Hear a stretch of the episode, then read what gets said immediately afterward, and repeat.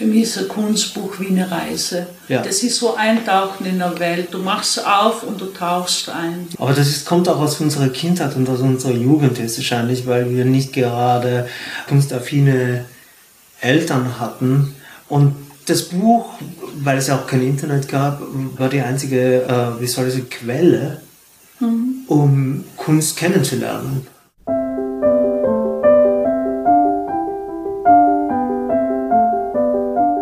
Kunstblick, der Podcast rund ums Sammeln.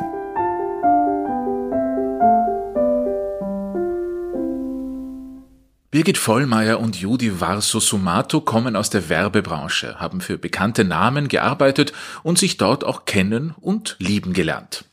1999 folgte der Entschluss, sich selbstständig zu machen.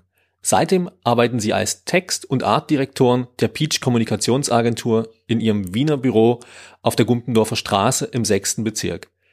In die Kunst- und Kulturszene sind sie dann irgendwie reingerutscht, haben sie uns erzählt. We Design Memories heißt es auf der Homepage der beiden. Mittlerweile beraten sie die verschiedensten Kulturinstitutionen wie das Impulstanzfestival, die Albertina Wien, Chör Kunst im öffentlichen Raum, die Galerie Hubert Winter oder den Estate Nachlass Birgit Jürgensen. Der erste eigene Kunstkauf ließ auch nicht lange auf sich warten. Als klassische Sammler sehen sich Birgit und Judy aber trotzdem nicht. Kunst ist für sie vielmehr eine Leidenschaft, eine Inspirationsquelle für ihre Arbeit und das Ticket in eine andere fantastische Welt. Wir haben die beiden bereits vergangenen Dezember in den Räumlichkeiten ihres Kreativbüros getroffen und mit ihnen über ihre Sammlung und die Faszination von Kunstbüchern gesprochen. Und dann wollten wir wissen, was es mit diesem speziellen Kunstschaufenster auf sich hat. Die Auflösung gibt es in circa 30 Minuten. Viel Vergnügen. Viel Vergnügen.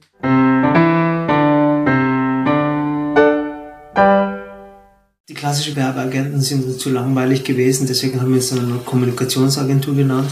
Dann sind wir in Kunst und Kultur reingerutscht und dann war aber eigentlich eher mehr so Branding und äh, digital, das heißt mhm. Websites. Und der erste große Kunstkulturjob war das ähm, Impulstanzfestival, das wir fünf Jahre lang betreut haben. Ja.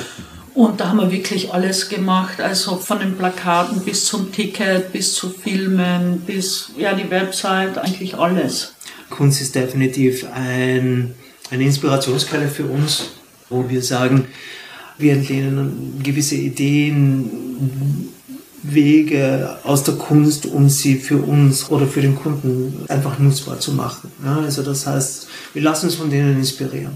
Kann man da vielleicht so ein praktisches Beispiel nennen, weil es gibt ja doch viele junge Kunsthistorikerinnen, Sammler etc., die jetzt vielleicht nicht genau wissen, was das heißt, wenn du sagst, wir entlehnen uns was aus der Kunst und machen das für die Arbeit nutzbar. Autotouring zum Beispiel, das war so ein Kundenmagazin vom ÖMTC in einer Agentur, damaligen Agentur, und so hat das eigentlich angefangen.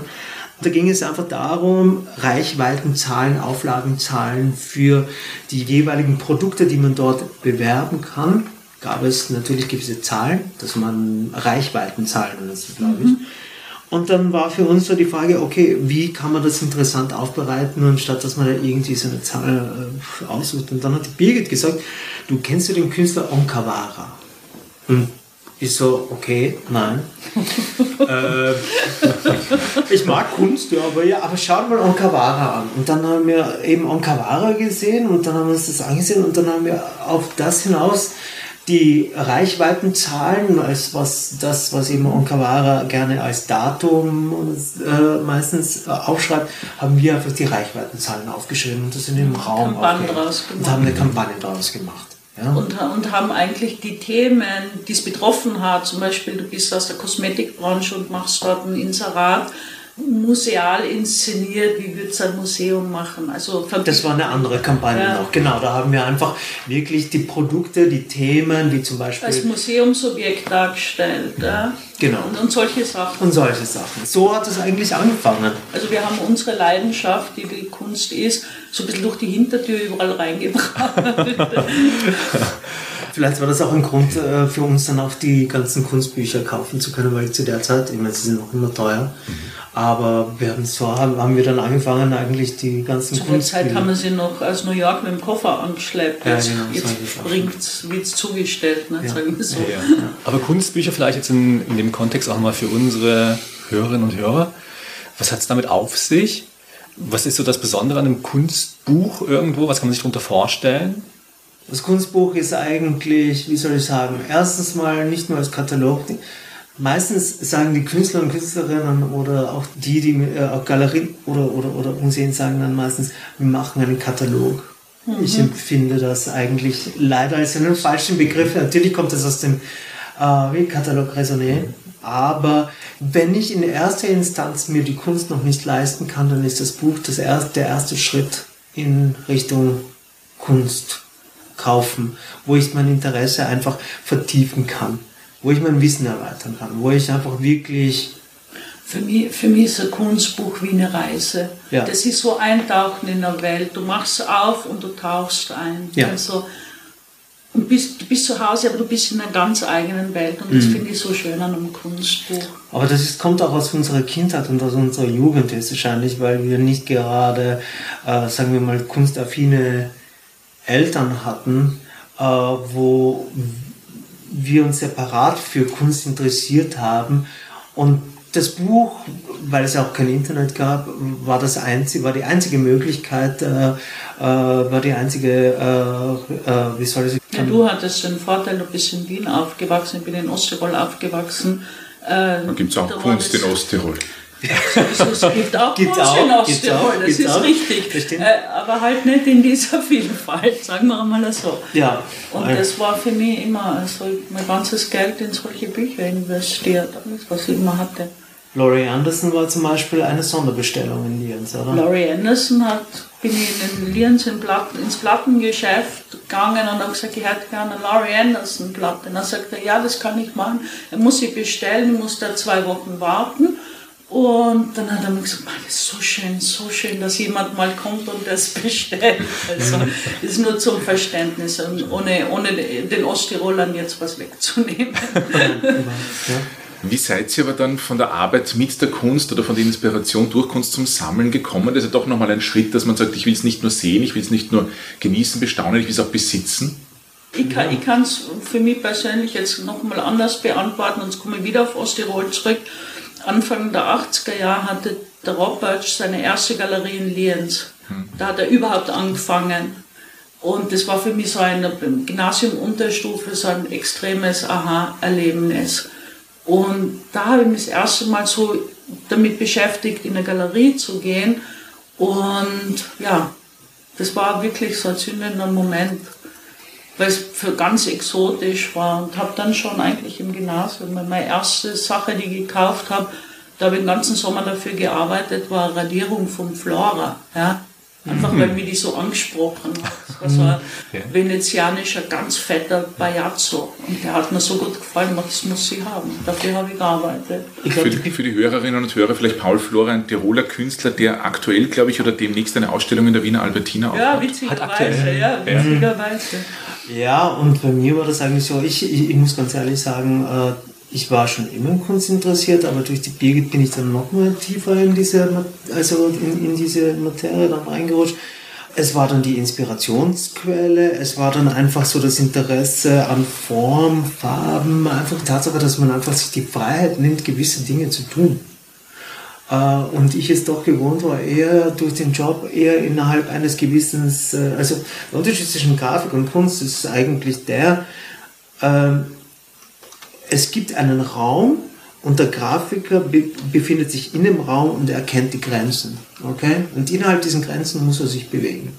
Der Künstler hat aber die Freiheit, sich diese, diese Grenzen aufzubrechen und sie eigentlich über diese Grenzen zu gehen, vielleicht äh, neue Grenzen zu schaffen, bis der nächste kommt. Ja? Okay, so und das war das Faszinierende im Ganzen. Und mm, das, das, das, so, so, so bin ich dann weiter in die Kunst gekommen und das erste, das ich gekauft habe, war Hutzinger. Christian Hutzinger. Christian Hutzinger. Das war das erste Bild, das ich gekauft habe. Das war noch bei der äh, Kerstin Engholm. Bei der Kerstin Engholm in der ja, In der Schleifengasse ja. war das. Das habe ich gesehen und dann habe ich gesagt, das, das müssen wir haben. Das müssen wir haben. Was war so der Punkt, wo du gesagt hast, das ist es, deswegen muss ich es haben? Gab es da irgendwie, irgendwie, was die Farbe, was der Aufbau? Das was war die Form. Weil der hatte noch äh, so andere, der hat eine Einzelausstellung gehabt und das war einfach, da waren große Bilder mit seinen mhm. typischen klassischen Formen die konnten wir uns nicht leisten. Und dann hat er so kleine so Collagen gehabt und dann haben wir uns gedacht, habe ich mir gedacht, okay, wenn es das ist, wir müssen was dann, haben. müssen, dann müssen wir was haben. Und das war der Witzing, war der erste, den wir gehabt haben. Und das Ja, war, da war war, gemeinsam gekauft. ja, ja, das, das, dann haben wir gemeinsam gekauft. Und das, das war dann eigentlich so unser, unser Anfang. Kauft ihr schon Sachen auch gezielt jetzt zum Beispiel für gemeinsam für die Agentur? Oder wie, oder ist es eher für privat? Also, Eigentlich ist es privat. Dass Sie hier in der Agentur sind, ist eigentlich eher eine Leihgabe unsererseits. Ja. Ja. Also so ist es nicht. Eine Sache des Raums. Ja, es ist Sache des Raums. Ist, das sind alles äh, Leihgaben also an, an, an Peach. Äh, aber nein, das sind unsere Sachen. Das, sind, das ist unser privates Interesse. Äh, wir sammeln eigentlich nicht nach System, sondern nach Intuition, was uns gefällt. Auch nicht unbedingt so nach Wert. Ähm, es ist nur so, manchmal nach einer gewissen Zeit entwickelt sich aber so ein eigener Geschmack, eine eigene Richtung. Ähm, die man erst nach einer gewissen Zeit erkennt. Also wir haben definitiv eine gewisse Richtung, eine gewisse Thematik, aber die Birgit hat zum Beispiel auch Sachen, die sehr farbig sind. Äh, Ich bin da so eher auf äh, monochrom. Und, ähm, aber wir kaufen meistens eher aus, aus, aus Interesse und weil es uns äh, Spaß macht und wenn es halt das Geld mal hergeht, also muss, man auch sagen. Ja, ich glaube, es ist so, für mich ist es immer, es muss die halt wirklich treffen. Ja. Also ich könnte noch so viel Geld haben, wenn, wenn mit etwas nicht trifft, nur weil es in die Sammlung passt, äh, würde ich ja gar nicht kaufen wollen. Wir sind keine so Investitionssammlergeschichte, wo man sagt, ja, das muss man jetzt haben, weil es einen gewissen Wertsteigerung haben wird, was man ja eh beobachten kann. Das äh, machen wir eigentlich Nicht. nicht. Aber wir sind auch mit Künstlerinnen und Künstlerinnen befreundet. Also wir Ah. haben da auch das große Glück. Zum Beispiel mit dem Clemens Wolf, mit dem wir sehr, sehr, sehr gut befreundet sind und mit dem wir auch schon ein paar Arbeiten gemacht haben und den wir schon seit eine Zeit lang verfolgen und begleiten. Und Es zieht sich überhaupt ein bisschen durch, dass wir sagen, nahezu alle, von denen wir Werke haben, kennen wir persönlich. Auf die eine oder andere Art. Ja. Wie fällt dann aber die Kaufentscheidung oder ist das eine spontane Geschichte? Wird das besprochen dann ähm, eingehend oder kommt die eine, der andere plötzlich mit dem Werk heim und der andere sagt, na Jesus, na was hast du denn da gekauft? Äh, also Warner, Franz Warner, wir haben zwei, zwei Warners, die waren spontan. Das war das Vienna war Contemporary. Vienna Contemporary, da hat es noch anders geheißen vorher. Da, der Hubert hat dort, Hubert Winter. man genau, der Hubert Winter hat dort äh, äh, eben Franz Warner ausgestellt und da waren einfach äh, eine Serie von diesen Bleistiftzeichnungen und das war dann so, ich so zu Birgit so, bitte, die, die sind super. Eines. Und dann hat sie gesagt, nein, nicht eines, sondern eines für dich und eines für mich. und dann, Ja, manchmal kommt schon Und dann haben wir- Eifersüchteleien. ja, und dann, haben wir, und dann haben wir gesagt, ja, okay, Hubert, und der so, ja, passt. Dann nehmen es. Dann. Wir hätten es uns gar nicht leisten können, aber Hubert Winter hat schon gemerkt, dass wir, also dass es einfach zwei sein müssen und hat's dann, hat, haben wir einen guten Preis. Aber andererseits ist es auch so, dass ich äh, ehrlich gesagt auch äh, teilweise für Kunst arbeite. Also ich wirklich, wir arbeiten für Kunst. Also ihr sagt, okay, dieser Auftrag und dann können wir uns das wieder kaufen. Nein, äh, sondern als Teil des Honorars. Richtig eins zu eins, dass man sagt, wir machen dir deine Publikation und dafür gibt es ein Werk zum Beispiel. Ja, das Also machen das wir manchmal. schon, das ist so pures Trading dann. Das ist das große Privileg, wenn man selber die Möglichkeit hat, etwas zu realisieren, in dem Sinne ein Buch oder ein Katalog oder was auch immer oder eine Website, dass man halt sagt, okay, gut, wenn du nicht so viel Geld dafür hast, dann nehmen wir auch Kunst als Teil. Vielleicht da nochmal eingehakt zu dieser Arbeit mit den Künstlerinnen und Künstlern gemeinsam. Ihr habt ja auch noch andere Kunden, die jetzt aus einem anderen Bereich kommen. Ich glaube, zum Beispiel mit der Ärztekammer, aber jetzt auch mit Immobilienunternehmen und so weiter. Wie unterscheidet sich da die Arbeit mit den Künstlerinnen und Künstlern von eher profitorientierten Unternehmen jetzt oder eben auch ja, Institutionen? Möchtest du oder ich? Ja, also eigentlich fast gar nicht. Deswegen mögen wir auch sehr Konzeptarbeit, konzeptlastige Arbeiten. Äh, Von uns geht es mal von Konzept und Strategie aus. Alles, was wir tun. Weil wir versuchen nämlich individuelle Lösungen zu finden. Für jeden Kunden. Ob es jetzt ein Immobilienunternehmer ist oder die Ärztekammer, äh, es geht immer um eine Geschichte. Das war auch das erste Buch mit dem Clemens Wolf, das wir gemacht haben. Da war, er wollte einfach ein Werksverzeichnis haben. Und wie gesagt, ein Werksverzeichnis, das finde ich langweilig. Das kann jemand anderer auch machen und tun viel billiger. Und dann hat er eben gesagt, okay, was meinst du? Wir müssen eine Geschichte erzählen. Die Leute wollen auch wissen, nicht jeder hat die Chance, hier in deinem Atelier zu sitzen, inmitten von Farben und Kleckse und man weiß nicht, wo man sich hinsetzen soll und niemand riecht das, niemand spürt das. Um Kunst zu erfahren, und da war vielleicht eines meiner sehr einschneidenden Erlebnisse, war, ich kannte Jackson Pollock nur von Büchern und dann waren wir, das äh, waren wir gemeinsam in New York und wir mhm. waren das erste Mal im MoMA und das sah ich das erste Mal in Jackson Pollock in real vor mir. Und das war ein Erlebnis, das ich niemals vergessen habe. Es war sehr bewegend. Ja, also im wahrsten Sinne des Wortes bewegend. Und das sind so Dinge, die kann ich einfach nicht simulieren, aber ich kann es in einer gewissen Weise ein bisschen näher bringen. Dafür braucht es einfach eine Geschichte. Ja, weil die Wiedergabe ist ja sowieso schon schwierig in ja. einem Buch, ne? Mhm. Weil du sehr eingeschränkt bist und dann beginnt schon bei den Größenverhältnissen, du nicht einschätzen kannst, und wenn zehnmal daneben steht, so und so groß, hast du trotzdem kein wirkliches Verständnis dafür, wie mhm. groß es wirklich ist. Und durch diese Behind the Scenes und ich führe dich in mein Atelier und ich zeige dir ein bisschen mehr von mir, kann man, glaube ich, an die Persönlichkeit, also die Persönlichkeit des Künstlers, die sich im Werk widerspiegelt, auch besser erfassen. Ja, und ob das jetzt, wie gesagt, auf die Frage wieder zurückzukommen, ob das jetzt Kunst oder ob das jetzt äh, eine Bank ist oder es ist eigentlich immer dasselbe. Ich finde es ist auch vor allem, wenn ich jetzt meine Kunden im, sind immer unsere Partner, aber wenn ich sie jetzt als Kunden bezeichnen würde, ist es eine Frage der Persönlichkeit. Natürlich würde man meinen, ein Künstler, durch das, dass er selber gestaltet, will auch viel mehr mitgestalten. Das ist aber nicht unweigerlich so, sondern es hängt von der Persönlichkeit ab. Manche sind auch froh, sagen, mach du mal was. Ja? Ich, ich mache eh immer das, was ich mache. Ich möchte mal wissen, wie, wie mich wer anderer sieht oder was wer anderer draus machen wird. Und das ist eigentlich ganz spannend. Und es ist eigentlich immer wieder unterschiedlich, oder? Ja, ne, es ist nämlich ja, aber die Grundthematik bei uns in unseren Arbeiten ist immer den Kern der Sache äh, des Partners oder des Künstlers oder der Galerie oder der Albertina zum Beispiel zu sehen. Das ist, die hat ja eine ganz andere Sammlung als zum Beispiel ein Mack. Mhm. Und sagt so, man muss einfach auf die Seele eingehen. Und das ist das Allerwichtigste. Ich glaube, das ist das, was wir vergessen. Um nachhaltig in einer gewissen Weise zu arbeiten, müssen wir den Kern und die Seele eines Menschen, eines Wesens, eines Unternehmens, einer Sammlung einfach erfassen. Und dadurch gibt es keine großen Unterschiede in dem Sinne. Wenn du ja. sagst, den Kern erfassen oder die Seele erfassen, wie kann ich mir da die Arbeit, den Zugang vorstellen? Spaziert sie durch die Albertina, saugt sie die Atmosphäre, saugt sie die mhm. Aura auf? Oder mhm. Gibt es doch bei der Arbeit dann vielleicht Unterschiede, wo du das anders siehst als die Birgit, dass die Birgit sagt, na, ich empfinde oh. das aber ganz oh, anders? Ja, ja, ja, oh ja, oh ja, oh ja. Also wir haben schon manchmal, äh, ja, erstens mal ist es sehr viel Recherchearbeit. Alles aufzusaugen. Im Grunde genommen ein Teil des Unternehmens zu sein.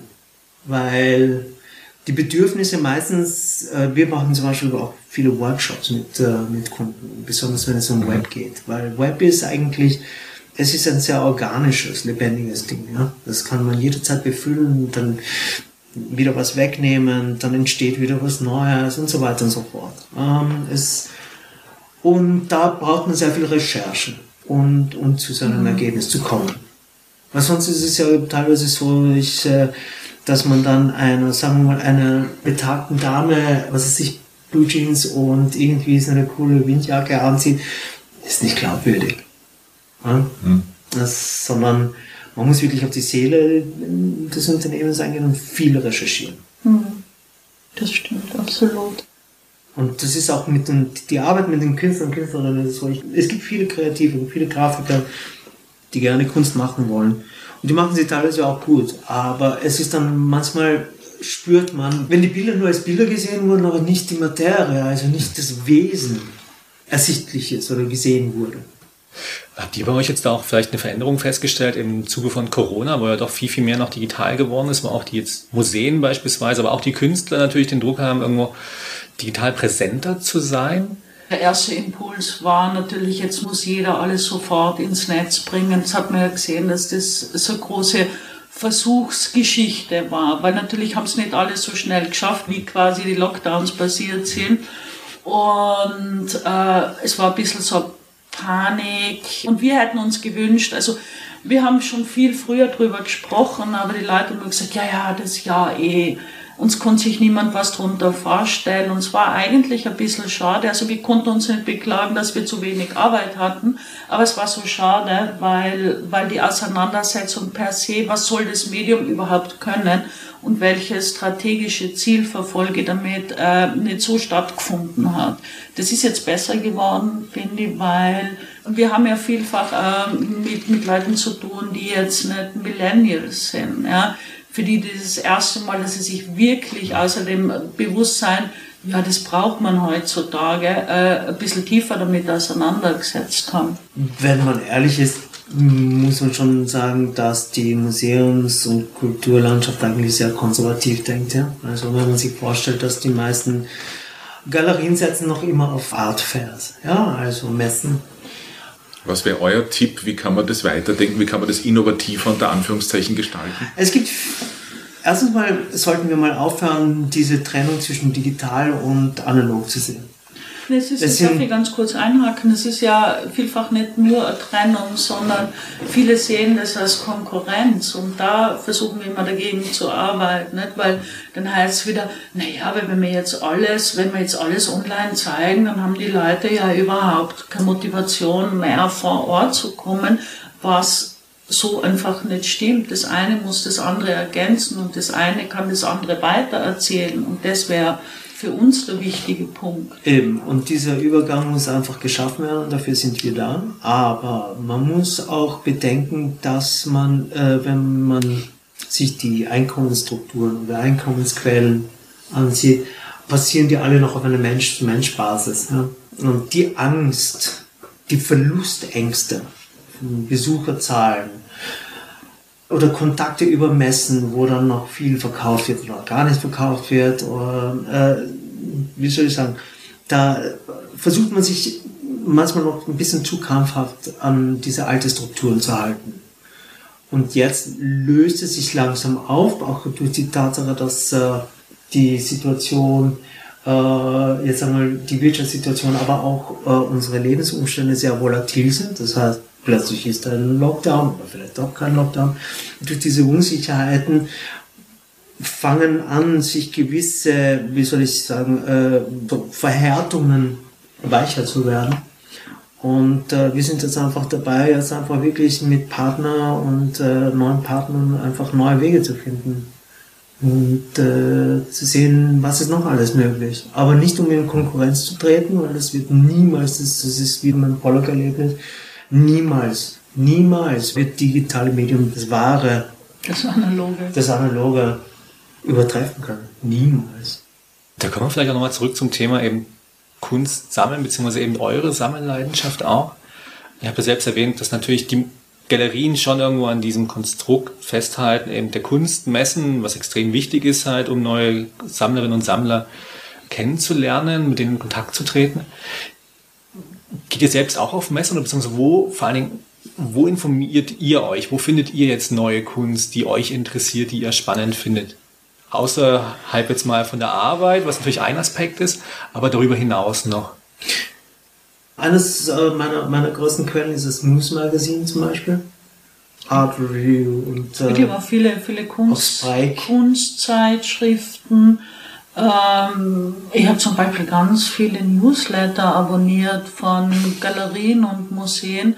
Also das hat eigentlich begonnen mit so einem technischen Hintergrund, dass ich im Zuge des Jobs wissen wollte, wie machen das andere. Mhm. Mittlerweile ist es eine reine Inspirationsquelle und man kommt auf Künstler drauf, die also Österreich ist ja jetzt nicht der allergrößte Markt, ja, und ich habe zwar viele Museen und Galerien, aber mhm. trotzdem mhm sehe immer nur einen Ausschnitt, was weltweit passiert. Und also ich habe weltweit Newsletter abonniert mhm. und, und lass mich da teilweise inspirieren. Das ja. ist ja recht.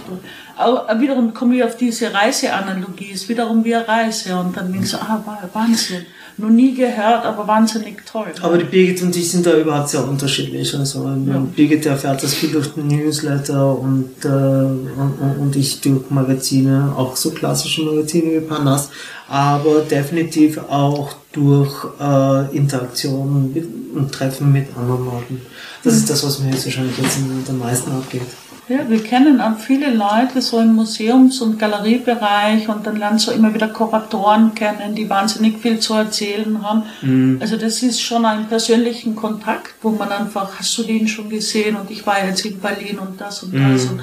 und, und viel persönlicher Kontakt. Ja, also und, und das ist auch der, der Kontakt mit Künstlern, also mhm. Künstlerinnen und mit der Kunstwelt ist auch so, dass man hört da nicht auf zu lernen. Man, man darf da nicht aufhören zu lernen.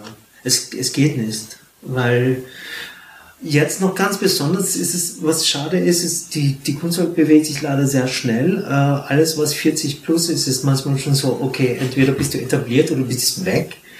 Was eigentlich wirklich sehr schade ist, äh, äh diese, diese, Phänomen. ja, die Charts mit äh, unter, äh, Künstler unter 30, das ist so dieses hysterische Ankaufen von, okay, wer ist jetzt top, wen kann ich jetzt in den mittelpreisig so. Ja, wer ist noch leistbar und wird top werden, ne? Ja, genau, genau, genau. äh, das heißt, es sind so. Wie an der Börse, ja. ja. Äh, es sind, es sind wirklich, äh, Kunst ist zum Financial Asset geworden. Und das ist wirklich sehr schade, weil es nämlich viel, eigentlich einerseits toll, andererseits hat es der Entwicklung nicht sehr gut getan, weil wenn die halt nichts mehr wert sind, na gut, dann gibt es welche, die, sind, die, die verkaufen dann noch schnell und dann gibt es welche, die verschwinden. Wir haben darüber gesprochen, was ihr mit Künstlerinnen, mit Museen macht, aber was macht die Kunst mit euch? Ihr lebt mit Kunst, ihr arbeitet mit Kunst.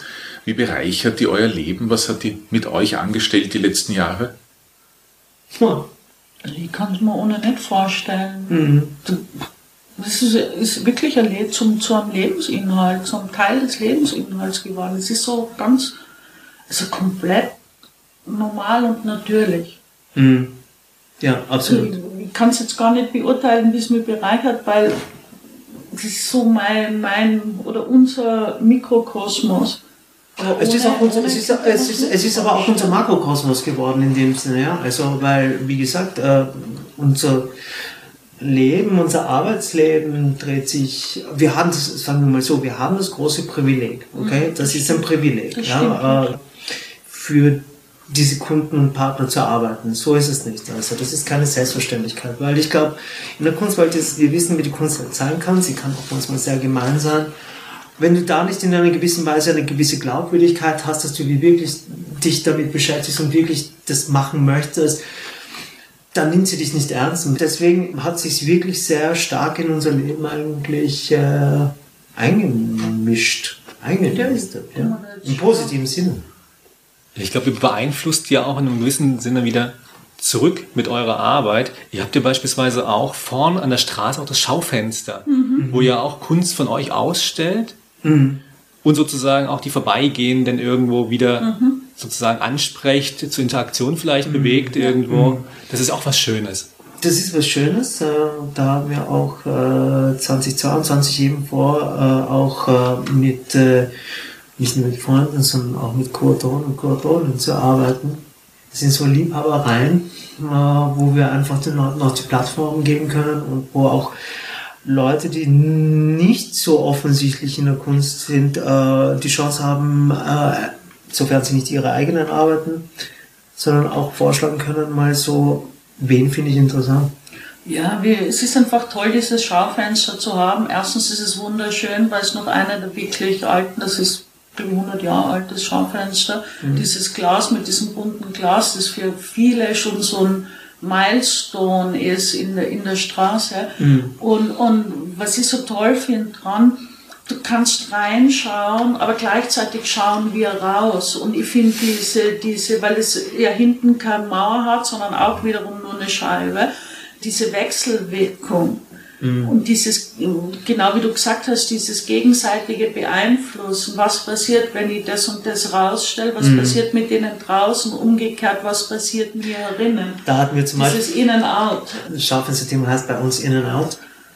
Und da hatten wir den Julian Palatsch drinnen, weil der nämlich äh, wundervolle Arbeiten macht mit äh, äh, elektronischen Content und äh, wo man, wenn man vorbeiging, ging einfach ganz simpel ein Soundlevel hoch, also so wie also so Pegel Genau. hat man dann sehen können. Das war so ein Display, wo je nach Außenbewegung hat sich am Display ein Soundlevel gezeigt. Ja. Und, und somit konnten die Leute wirklich das Schaufenster aktiv oder die Kunst im Schaufenster aktiv beeinflussen. Und das fanden wir immer schön, weil manchmal haben wir Meetings eben im Sommer äh, vorne gehabt und haben einfach gesehen, wie Leute geklappt sind oder wie kleine Kinder vorbei, trampelnd vorbeigegangen sind. Und das ist dann einfach schon Ja, das ist, fand ich ja immer so schön, weil da um die Ecke ist ein Kindergarten und die Kinder lieben dieses Fenster. Und dann gehen sie vorher in die Bäckerei und schmieren dann das Fenster mit irgendwas voll, weil sie gerade Krapfen in der Hand haben. Aber die sind immer fasziniert, was da drin mhm. ist. Sind, gell? Es sind vielfach die Kinder, die einfach stehen bleiben und sich mhm. das anschauen und damit auch die Eltern natürlich. Aber das finde ich so schön an dieses, äh, wie soll ich sagen, dieses freie und unbeeinflusste Schauen und von etwas begeistert mhm. sein. Und so sollte eigentlich ja die Kunst sein, ja. oder das sollte ja die Kunst für mich tun können, ohne Werte behaftet, sondern einfach nur schauen und sich freuen. Und, und Entkoppelt von dem Elitären. Genau. Mhm. Also für mich ist es manchmal ganz schlimm, wenn Kuratoren oder wer immer so ganz wahnsinnig viel gescheite Sachen sagen wollen zu irgendwas und ich bin mir da nicht sicher, wollen sie sich rechtfertigen oder wollen sie mit wem beeindrucken, weil sie überfragt, es wird, die Kunst wird oft so überfrachtet mit Fachtermini, mit Gebrauchsanleitungen, mit was auch immer. Und bei den Kindern siehst du es aber, denen gefällt es und Schluss aus fertig. Mhm. Darum mag ich das Schaufenster so gern.